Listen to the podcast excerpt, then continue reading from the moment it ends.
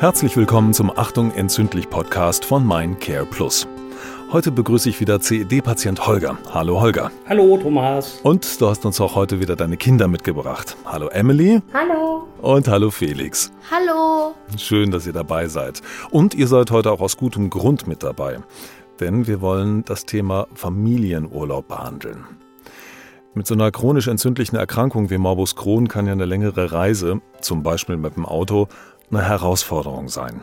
Da betrifft die Erkrankung dann auch die ganze Familie. Eine gute Planung ist dabei ein wichtiger Schritt, denke ich, um Stress zu vermeiden. Kinder, für euch, wie ist das denn? Der Urlaub ist ja immer was ganz Besonderes. Und ihr freut euch natürlich alle drauf und fiebert drauf hin. Und worauf freut ihr euch bei Urlaub am meisten?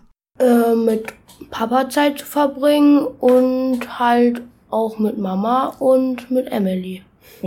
Ja, wie Felix schon gesagt hat, dass wir alle zusammen Zeit verbringen und einfach die Ruhe genießen und uns entspannen.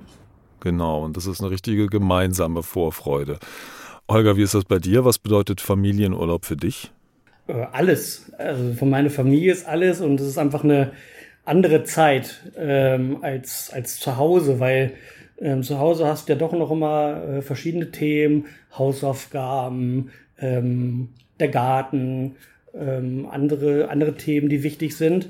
Und äh, im Urlaub gelingt uns das immer gut, ähm, tatsächlich den Fokus auf uns als Familie zu richten, ähm, tolle Dinge zu unternehmen im Urlaub oder ja, wie Emily und Felix das schon sagten, einfach auch mal zu entspannen und die Seele baumeln zu lassen. Eine richtig gemeinsame Zeit einfach, ne? Genau das, wo, wo alle mal zusammenkommen und sich drauf freuen und äh, gemeinsame Pläne haben. Wie ist denn das, Holger? Wie ist das denn für dich und deine Familie und natürlich auch den geplanten Urlaub, wenn sich dann plötzlich doch die Erkrankung meldet oder sich der nächste Schub ankündigt? Muss der Urlaub dann eventuell noch abgesagt oder verschoben werden? Kam das schon mal vor? Ähm, bisher Gott sei Dank nicht. Wir hatten es tatsächlich aber auch schon des Öfteren, also wenn ich mich jetzt an den letzten Sommerurlaub, wir eigentlich jedes Jahr nach Dänemark mit Familienhund und äh, Sack und Pack fahren wir dann immer los. Und äh, im letzten Jahr war es dann auch so, dass ich auf der Hinfahrt, ja, ich sag's mal ganz offen, mir fast dreimal in die Hose gemacht habe, wo dann einfach, ja, von jetzt auf gleich sich der Kron gemeldet hat. Ich die Wochen vorher schon Probleme hatte, aber dann ist es eine, ja, ich sag auch mal, ein gutes, ein gutes Timing wichtig, eine gute Vorbereitung. Das Thema Notfallpaket ist da wieder ein Thema und versuchen auch die Tage vorher schon runterzukommen und zu entspannen, dem Körper die Ruhe zu geben einfach. War der Urlaub dann noch möglich oder musstet ihr den wirklich abbrechen? Nee, er war, er war Gott sei Dank möglich. Das ging bis jetzt Gott sei Dank immer gut. Und äh, der nächste Urlaub ist auch schon geplant und wir hoffen, dass, äh, dass das diesmal auch wieder gut geht. Klasse. Das ist ja schon mal gut zu hören, dass bisher noch wirklich kein Urlaub komplett ins Wasser gefallen ist. Diese Urlaubsplanung, also wenn ich so an meine eigene denke und mit meiner Familie, ist ja schon für gesunde Menschen relativ stressig. Wie ist das dann mit einer chronischen Erkrankung? Muss man dann noch mehr planen? Was ist da für dich wichtig und wie bereitet sich die ganze Familie dann auf die Reise vor? Ja, es ist definitiv stressig. Also meine Frau fängt eigentlich immer schon einen Monat vorher an, Listen zu schreiben und, und zu packen. Emily und Felix sind ähnlich mittlerweile. Ähm, also Emily, Felix nicht. Felix packt meistens immer drei, drei Minuten vor der Abfahrt.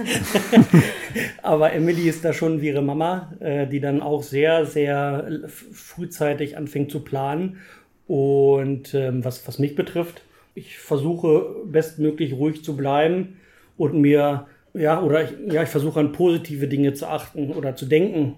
Nicht äh, den Fokus darauf zu legen, oh Gott, ich könnte oder ich müsste vielleicht wieder ganz dringend aufs Klo, weil man diese Erfahrung ja schon gemacht hat.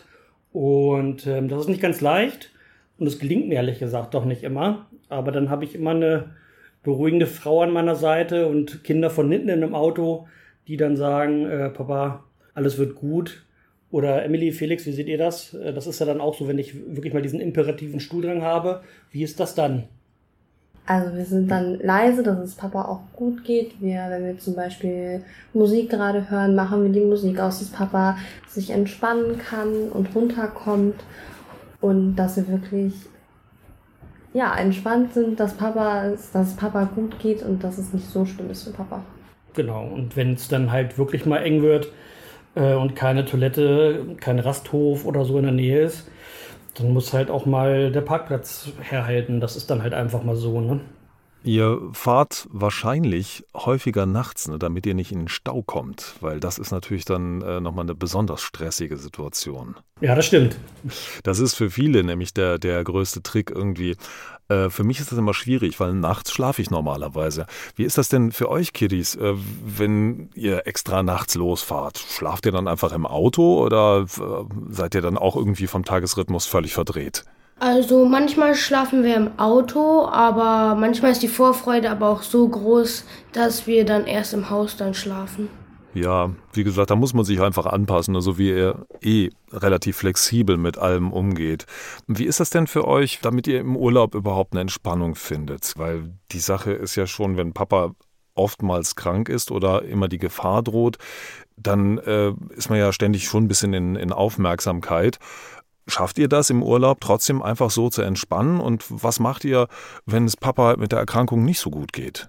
Ja, also vor allen Dingen achten wir darauf, dass wir dann leise sind. Wenn Papa es nicht gut geht, dann geht er meist schlafen und wir achten darauf, dass wir auch leise sind. Dann gehen wir zum Beispiel nach draußen und spielen zusammen irgendwas oder Felix fährt mit seinem Fahrrad durch die Gegend und äh, ja, wir spielen Spiele zusammen oder wir gehen mit unserem Hund zusammen spazieren und dass, wenn es Papa dann irgendwann nachmittags dann besser geht, dass wir dann auch alle zusammen zum Strand fahren und uns dann dann noch einen schönen Tag machen. Hm, das heißt, ihr schafft es auf jeden Fall, Papa entsprechend in Ruhe zu lassen. Das ist ja wichtig, dass man ihn mental unterstützt. Sagt Papa, kein Problem, äh, wir machen einfach was anderes und macht dann auch wirklich was anderes, was euch Spaß macht. Könnt euch da ein bisschen separieren und kümmert euch dann wirklich um eure Bedürfnisse, Fahrradfahren oder eben an Strand oder was auch immer cool ist in dem Moment. Genau. Super. Zum Abschluss noch eine letzte Frage an dich, Holger. Welche Tipps würdest du den Hörern für den anstehenden Familienurlaub noch mit auf den Weg geben?